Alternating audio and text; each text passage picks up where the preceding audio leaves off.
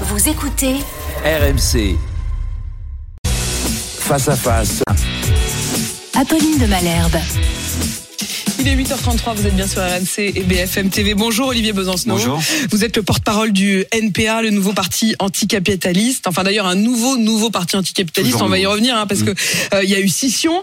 Vous avez été candidat à la présidentielle euh, évidemment et aujourd'hui vous vous faites aussi le porte-parole de tous ceux qui non seulement sont dans la rue, mais dont vous espérez qu'ils vont vous rejoindre et qu'ils vont euh, rejoindre la grève. Vous vous êtes exprimé notamment par un communiqué hier. Vous parlez d'une grève dure et qui dure. Vous dites qu'il faut aller vers une grève de masse, reconduire, euh, et vous parlez d'un front de grévistes qui pourrait euh, s'élargir. Sauf que dans les faits, pour l'instant, en tout cas depuis hier soir, il a l'air plutôt de se fendiller. Il n'y a pas de grève générale à l'horizon. Le front syndical est désuni, notamment à la SNCF. Vous l'avez vu peut-être.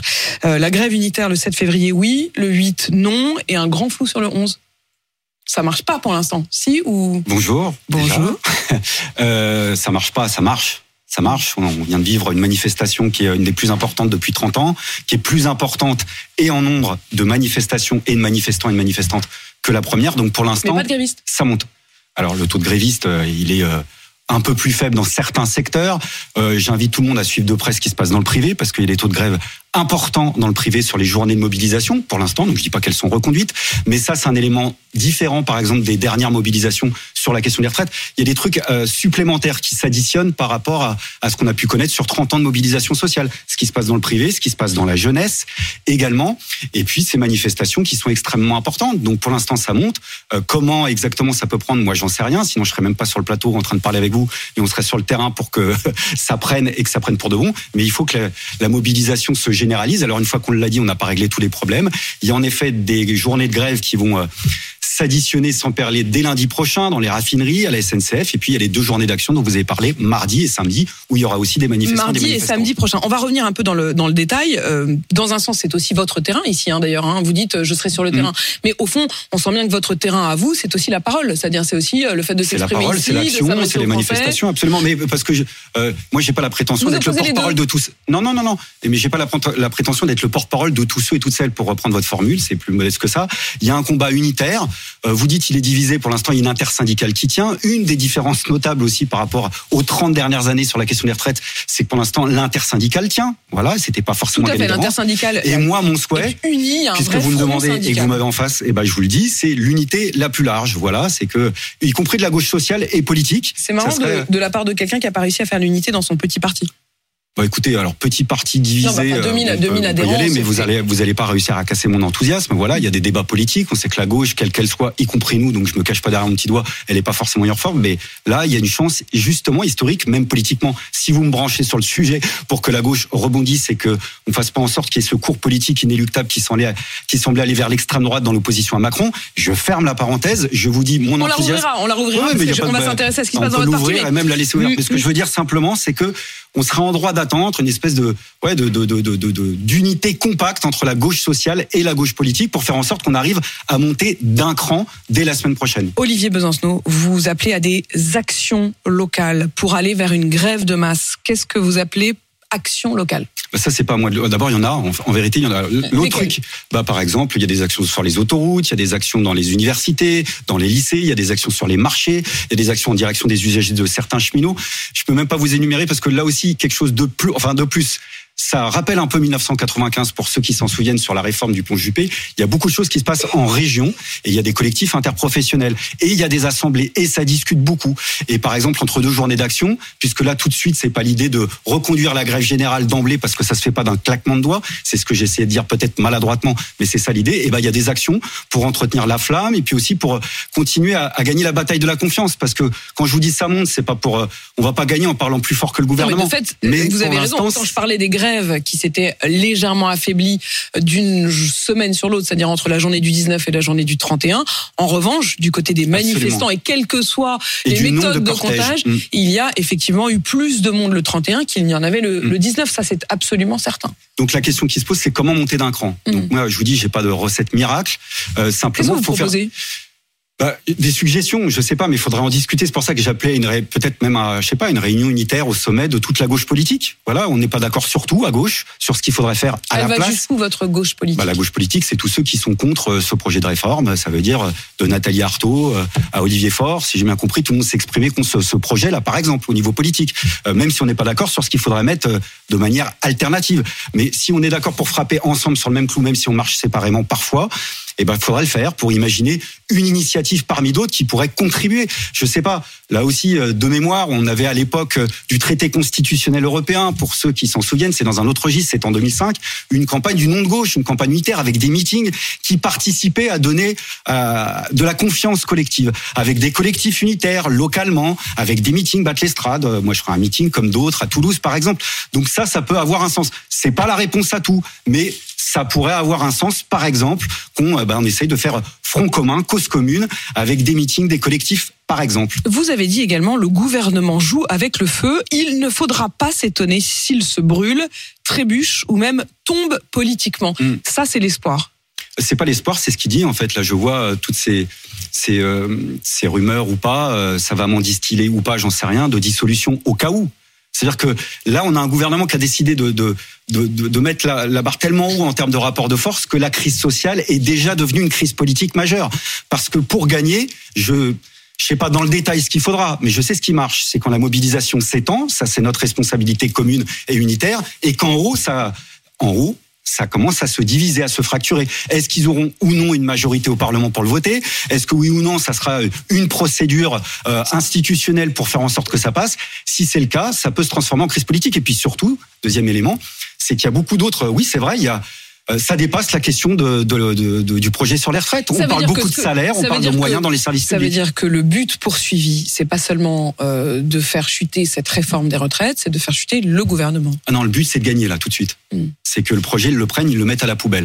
Mm. Voilà. Moi, euh, là, si je suis là, c'est justement pour vous dire que euh, on, on- on peut gagner, on doit gagner et on va gagner. C'est-à-dire que moi, si, si, enfin, c'est pas que moi là. hein, euh, on a un certain nombre à, à- à se battre pour gagner. Euh, je dis ça parce que c'est pas c'est pas du tout un jugement de valeur, mais il y a des fois dans l'histoire on, on se mobilise euh, pour dire c'est pas en notre nom. On conteste parce qu'on veut prendre date avec l'histoire. Voilà, ça se fera pas en notre nom. On conteste la légitimité de ce qui est en train d'être passé. Il faut le faire, il faut savoir le faire. Ça m'est arrivé à maintes reprises. Là, on peut gagner. Je dis, enfin, quand je dis on va, c'est peut peut-être un peu ça mécanique. Ça veut dire que euh, ce que vous espérez, c'est que le gouvernement craque, que malgré le fait qu'ils disent aujourd'hui euh, on tient bon, on est ferme, parce que euh, dans le même temps, hein, plus de monde dans la rue, mais un gouvernement qui se montre de plus en plus ferme, qui dit que c'est indispensable et non négociable. Mm. Vous espérez malgré tout qu'il craque et qu'il retire le texte Oui, parce que bon, déterminé, on l'est tous. hein. Moi, je peux faire des effets d'annonce en disant Mm. jamais. Bon, ça, euh, voilà. Le problème, c'est quoi? Le rapport de force, c'est quoi? C'est le jour où le gouvernement va être obligé de faire une réunion de crise en faisant les comptes, en disant on a plus à perdre qu'à gagner. Voilà, puisque moi, je suis pas dans le secret Vous des dieux. espérez 95 quoi. Mais 95, ça se reproduit pas forcément à l'identique. Chaque mobilisation, elle est particulière, elle se réinvente à chaque fois, et c'est pour ça que je peux, voilà. Mais simplement, c'est ce jour-là où, voilà, ils se diront, bah, parce que euh, il y a quelque chose visiblement qui est très en vogue chez les libéraux, c'est ces espèces d'opérations kamikazes. C'est- très en vogue, quoi visiblement. une opération kamikaze Bah, politiquement, hein, j'entends, c'est-à-dire l'idée, euh, bah, peu importe qu'on soit impopulaire, même à la limite, On y plus, je suis impopulaire et plus je tiens et plus je vais rentrer dans l'histoire. Et je veux laisser une marque dans l'histoire. Visiblement, c'est la petite musique que les uns et les autres se racontent. Euh, Ça, renforcerait presque leur. euh, bah, le- visiblement, détermination, c'est une partie de leur détermination, guerrier. mais ils peuvent euh, prendre date avec l'histoire différemment. Peut-être que ça sera un gouvernement qui va qui va ressusciter l'équivalent d'un mai 68 s'il continue comme ça. Près de Parce qu'avec une 60% mobilisation des Français disent qu'ils sont prêts à soutenir les blocages. Est-ce que vous, vous iriez jusqu'à, on a bien compris sur la question des blocages, des grèves reconductibles, euh, est-ce que vous allez jusqu'à euh, accepter, voire même souhaiter des euh, manifestations illégales comme les coupures de courant, comme Moi, je soutiens toutes les modalités euh, des grévistes Donc, décidées en action- assemblée. Non, mais moi, de toute façon, c'est pas un scoop. Hein. Nous, on soutient les grévistes dans leur action jusqu'au bout. Maintenant, notre responsabilité, c'est de faire en sorte qu'on, quand je vous dis passer un cran au-dessus, c'est qu'il y ait des choses qui marquent. Par exemple, suggestion, mais c'est qu'une suggestion. Euh, L'idée, par exemple, de faire des actions et des journées de grève et chercher à reconduire, ça fait partie de la solution. Faire des actions en semaine. Là, l'idée, c'est aussi d'accompagner ça le week-end avec, euh, là, par exemple, samedi. Une des questions qui va se poser, euh, c'est pas là non plus, hein, c'est pas c'est pas magique, mais c'est déjà arrivé dans l'histoire sociale de ce pays qu'à un moment on décide de faire une manifestation nationale, un week-end.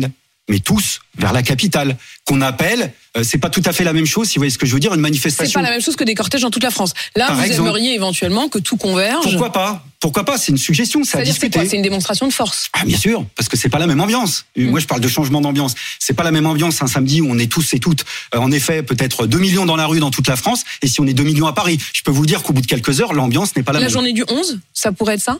Vous Bah, la journée du euh, 11, pour l'instant, C'est visiblement, un samedi. c'est un samedi. Bah, euh, la question se pose. Voilà, moi j'ai pas la main là-dessus. Hein, je suis pas dans l'intersyndicale, ça vous a pas échappé. Euh, mais en tous les cas, voilà, ça veut dire que euh, chaque chose va compter. Et puis il y a la bataille de l'opinion à continuer à gagner.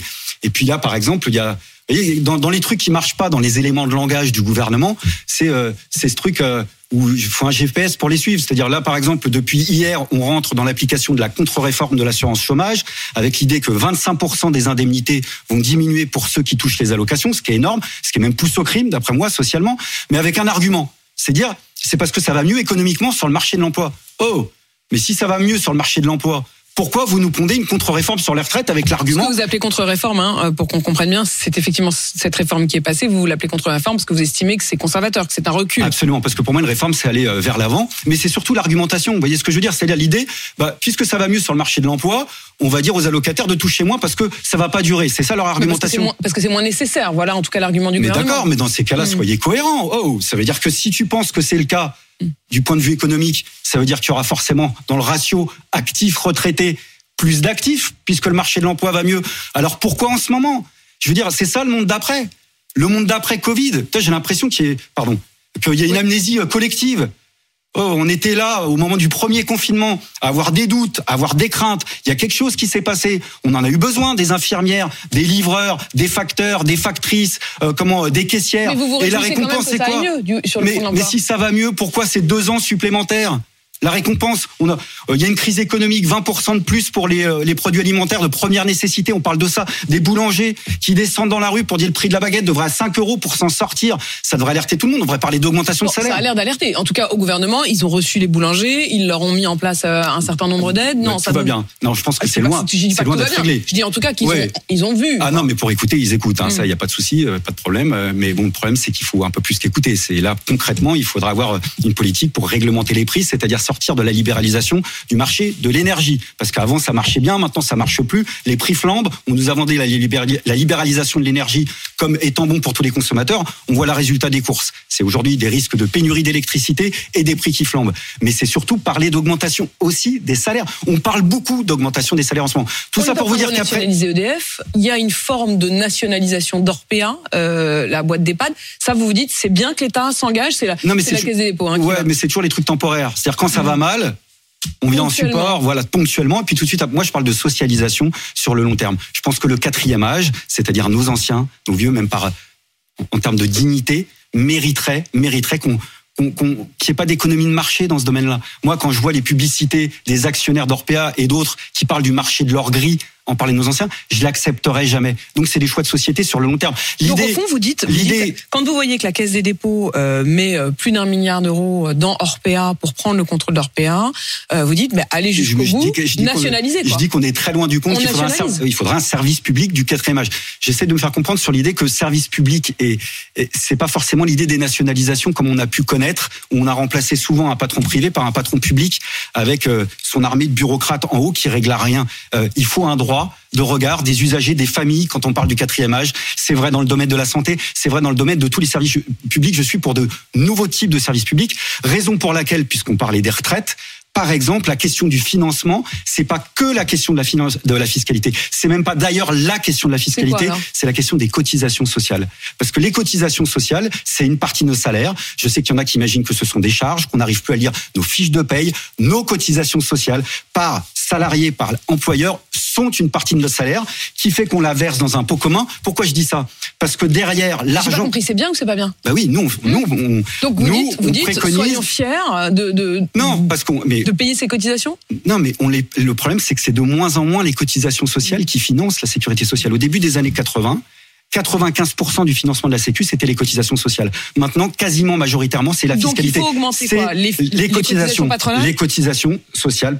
C'est-à-dire quand vous prenez les services comptables des grandes entreprises, n'oubliez jamais d'additionner le salaire net, ce qu'on pense tous être notre seul salaire parce que c'est ça qui va dans le compte en banque et dans notre poche, aux parts salariales et aux parts patronales dans ce qu'on appelle, c'est technique, pardon, le salaire, le, comment le, le salaire super brut. Voilà, le salaire super brut, c'est l'addition des trois. C'est la part qui empiète sur le capital. Donc moi, dans la répartition capital-travail, je suis pour qu'on prenne sur le capital par les cotisations, pas par l'impôt, parce que Donc ça l'impôt, veut ça dire voudrait pas dire... une super taxe. Vous n'êtes pas, vous ne faites pas partie de ceux qui disent il faudrait financer les retraites en allant prendre un peu plus d'argent au super profit.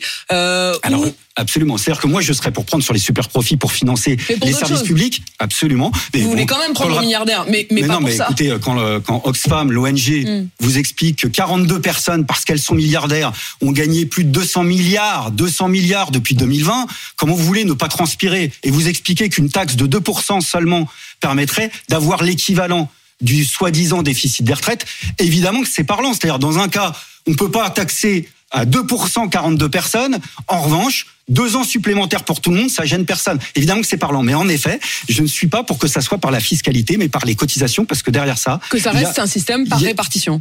non seulement un système par répartition, mais il y a un choix démocratique derrière tout ça. Après-guerre, les cotisations sociales finançaient la sécurité sociale avec des élections des élections dans des caisses euh, où eh bien la majorité des représentants des cotisants et des cotisantes étaient des organisations syndicales, les, les représentations patronales étaient minoritaires pour la simple et bonne raison que les la représentation patronale est minoritaire dans la société. Ben moi, je serais pour rétablir des élections, qu'on fasse euh, la révocabilité des élus, c'est-à-dire que potentiellement, on ait un fonds de cotisation qui soit géré par les cotisants et les cotisantes, un fonds autogestionnaire. Pour vous parler clairement, je suis pour sortir du marché, je suis pour sortir aussi du système bureaucratique. C'est une troisième voie. Donc, le financement par les cotisations sociales, c'est essentiel. Alors, j'ai pas compris, Olivier Besançon, si vous étiez tout. toujours au NPA. Euh, on aimerait bien que ce soit un peu plus transparent. Vous continuez officiellement à être porte-parole du NPA, mais vous avez coupé en deux le NPA. C'est-à-dire, vous dites, je suis porte-parole, mais de juste d'une partie.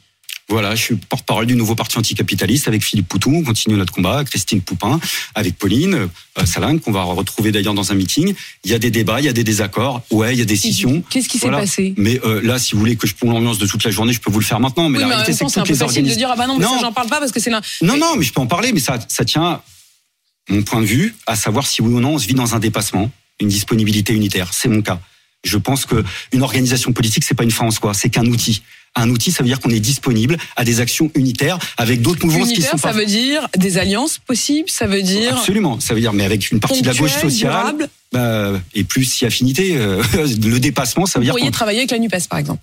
bah, la Nupes, on n'est pas dans la Nupes, mais par exemple, Oui, mais ça re- vous n'y êtes pas aujourd'hui. bah, là, je y vous être répondre. demain Là, je, euh, euh, si on peut faire une réunion unitaire de toute la gauche dans le cadre que je vous expliquais, et ben de faire des meetings communs, nous on est disponible pour ça et continuer à discuter aussi des sujets qui fâchent parfois à gauche.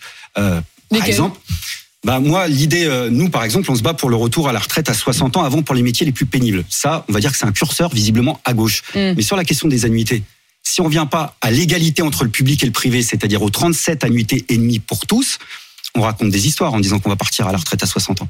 Parce que quand on arrive finalement sur le marché de l'emploi en moyenne à l'âge de 24 ou 25 ans, vous partez Donc là, une vous dites retraite à qu'une partie de la gauche qui se dit soi-disant pour des retraites à 60 ans, en réalité ne va pas jusqu'au bout. bah ça c'est le désaccord avec le Parti socialiste par Mm. exemple typiquement. Voilà, moi je suis pas d'accord avec ça. Donc Mm. euh, moi euh, on parle d'équilibre euh, du Ça commence mal, hein, votre, votre alliance. Non, mais non, mais parce que moi moi je suis pragmatique. Oh le, le tout ou rien, la, la, la gauche elle en a Vous crevé. aimez bien dire oh. Ouais, pardon. Alors, je vais dire ah, Mm. ah. Et ben, euh, il y a des fois, on peut être d'accord pour s'opposer. Il faut savoir le faire ensemble. Et puis, quand Mais est-ce qu'on pourrait non, mais imaginer attendez, je vais terminer. que vous alliez Je vais terminer sans dire O ou A, c'est-à-dire que admettre de discuter même quand on n'est pas d'accord parce que c'est pas un drame sur les solutions alternatives parce que ce que je supporterai pas face aux adversaires politiques du jour, c'est-à-dire le gouvernement Macron, c'est de faire croire que le gouvernement ce serait eux le progrès, ce serait eux l'évolution et nous ce serait le statu quo. Moi je suis pas pour le statu quo. Si j'ai bien compris, Philippe Poutou est avec vous. Hein. Absolument. Il est dans, dans, vo- dans, dans votre parti du, Oui, du. NPA. Absolument. Qui était déjà un, un, un NPA parce que c'était un nouveau Mm. parti anticapitaliste. Donc maintenant, il va y Ah bah, avoir un vous êtes comme sur moi sur O, vous aimez bien faire euh, Voilà, la blague à nouveau, reprises. nouveau. nouveau, nouveau. Nouveau, Voilà. nouveau. Euh, Est-ce que, je vous repose la question, vous pourriez véritablement et durablement travailler, par exemple, avec LFI Oui, mais euh, la question, bon, euh, sur les. Est-ce que vous pourriez aller jusqu'à faire des alliances électorales Alors, donc, j'y reviens sur les législatives, par exemple, il y a eu une discussion. Nous, on souhaitait avoir un accord. C'est pas arrivé puisque au moment de l'accord avec le Parti socialiste pour la France insoumise, bon bah voilà, il y a eu, il y a eu un, un truc dans lequel on pouvait pas se retrouver. Maintenant, c'est ce que j'essaie de vous dire. euh, c'est pas la fin du monde. Voilà, on va continuer. Savez, les épreuves du feu, c'est les épreuves là qu'on vit maintenant.